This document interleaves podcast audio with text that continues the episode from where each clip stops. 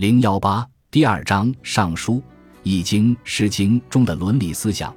第一节《尚书》中所反映的周公的伦理思想。《尚书》最早只称“书”，汉代称《尚书》。《尚书》成为儒家经典后，又叫《书经》，是史官所收藏的春秋以前各时代的官方文件、政论资料和其他记载的汇编。《尚书》在先秦就有了定本。孔子很重视《尚书》，他常常引用《尚书》的话来教育弟子。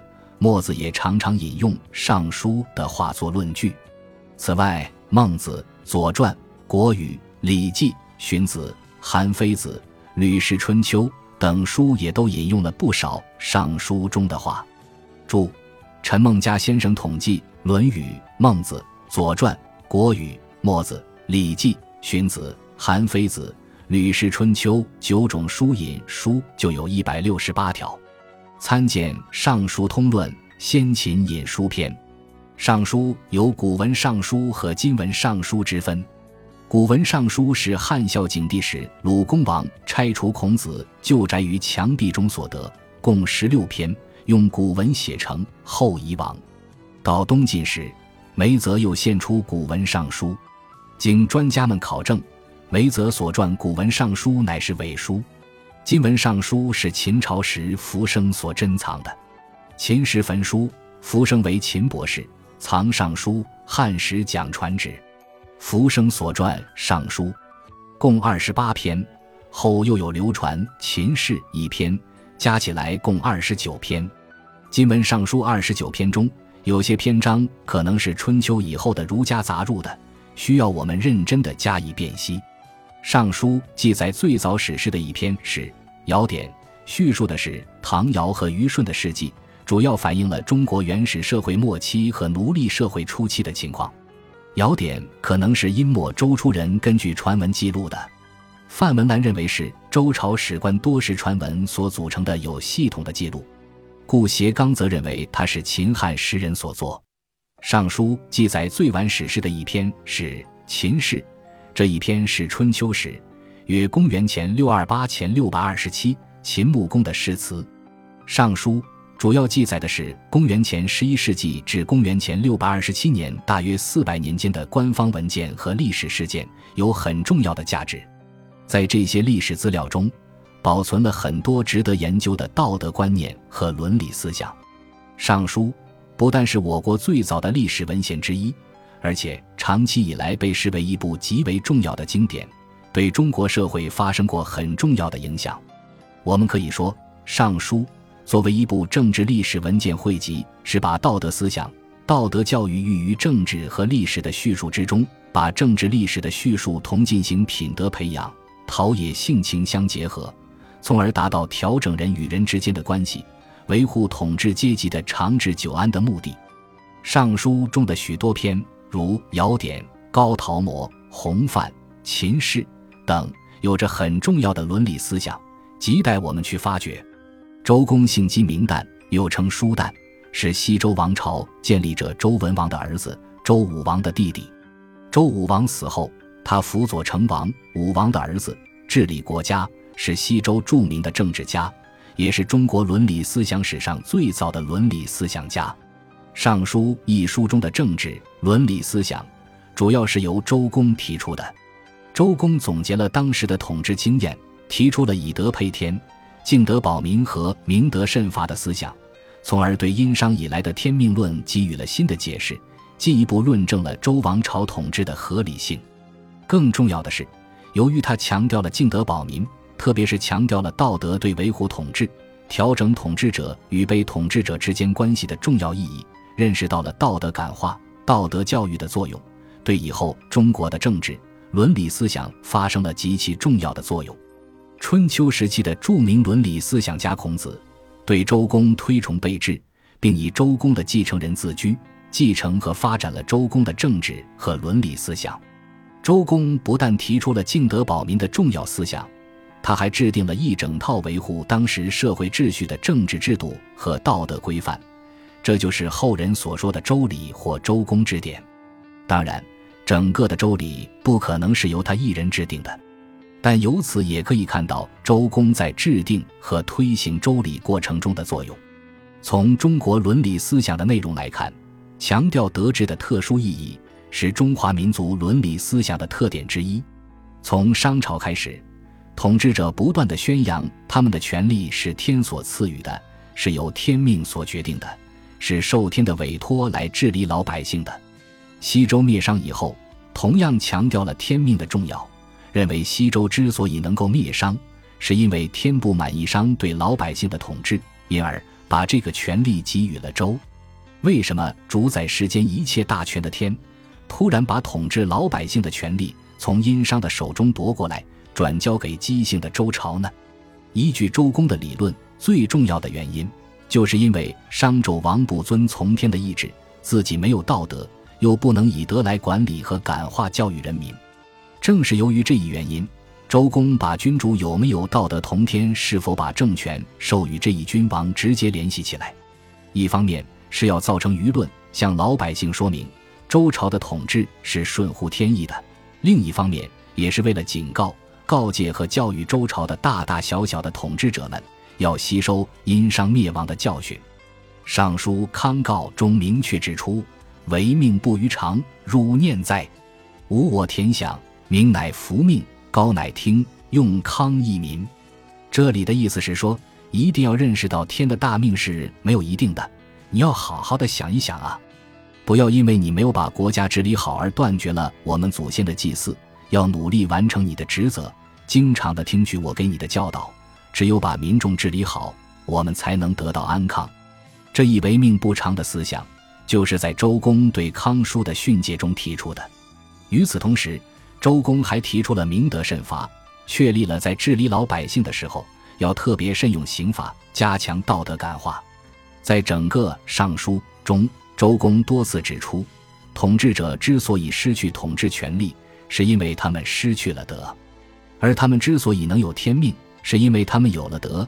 天命是以德为转移的，因为至高无上的天是有德的，所以也要求他的子孙有德。《尚书·赵告》中说。我不可不兼于有夏，亦不可不兼于有阴。这就是说，要吸取夏商二代的教训。又说，王敬作所，不可不敬德。这就是说，王也应该恭敬谨慎，以身作则，不可不敬重德行，从而强调王的德性的重要性。正是在这样的情况下，周公再三强调，对统治者来说，敬德的目的是为了保民，小民难保。所以，把敬德和保民密切地联系在一起，因此他们所说的德，就是要无康好意欲，尚书康告，不要贪图安逸享受，知稼穑之艰难，尚书无益等。严格讲起来，周公所说的德，在大多数情况下，还只是讲的统治者的道德是一种政治道德。但是，周朝的统治者们也已经认识到。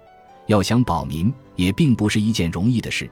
统治者自身应具备必要的道德，因为在周公看来，只有统治者自身能够不贪图享受，能够体察民情，能够给老百姓以恩惠，能够自身有道德，才能对老百姓感化教育，使老百姓有道德。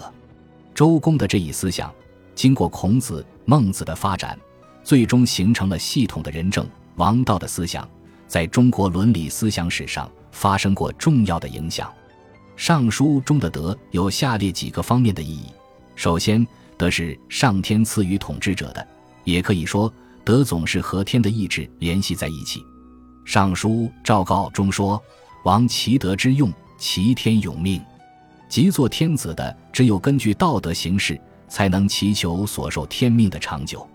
一个天子，只有具备了上天所赋予的品德。才能得到民的支持，才能维持自己的统治。其次，德是一个不肯轻易加于普通人的品质或名号，是只有天子、贵族等应该具有，并且只有他们才应该具有的道德品质。所谓贱民，当然是谈不上有德的。德乃是统治阶级的特权，有德就能够获得并保住统治地位，缺德、失德就应该失去统治的地位，无德就根本不会有统治地位。周人把德看成是君主个人的品行，既含有对王的意志的某种约束的意义，同时又认可了王对德的依赖和垄断。为王可以以德配天，使神权和王权在周天子身上得到统一。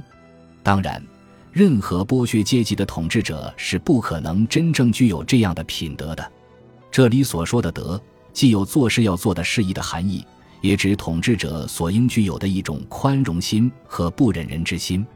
再次，德还有道德规范的含义。例如，洪范说：“而康而色，曰。”与忧好德，汝则惜之福。时人思其为皇之极。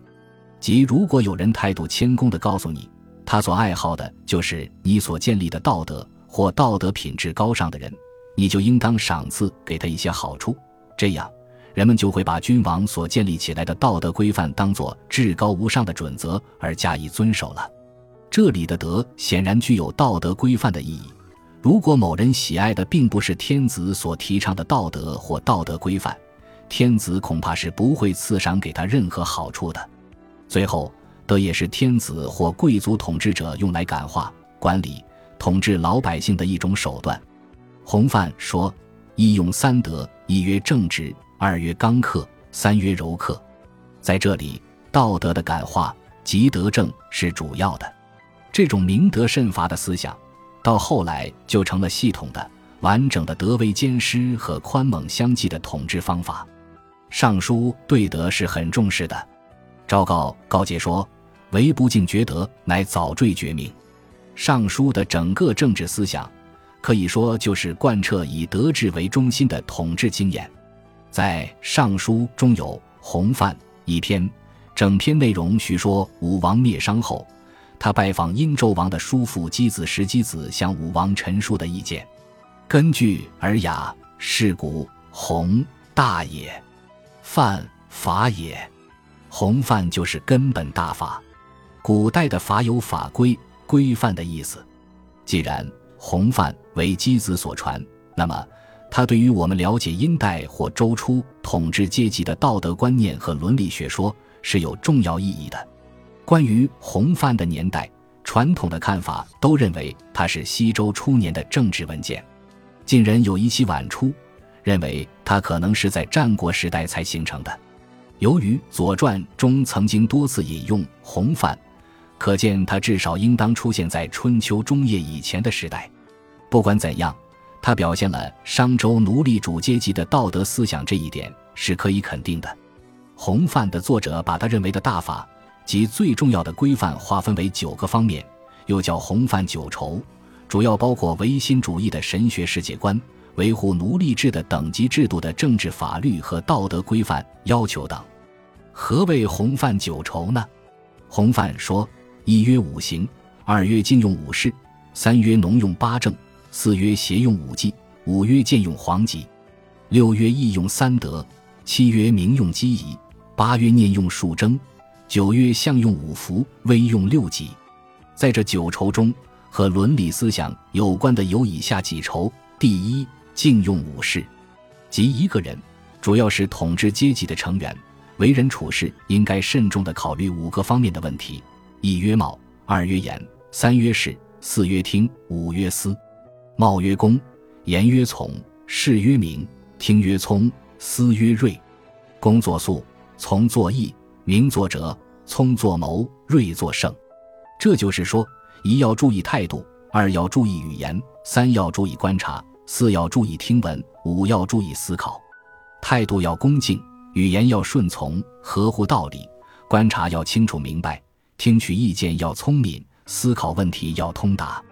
态度恭敬，就能严肃地对待事情；语言顺从，天下就会得到治理；观察事物深入全面，清楚明白。就不会受到蒙蔽，听取意见聪明就会有智谋，考虑问题通情达理就会合乎圣人的要求，就可以成为圣人。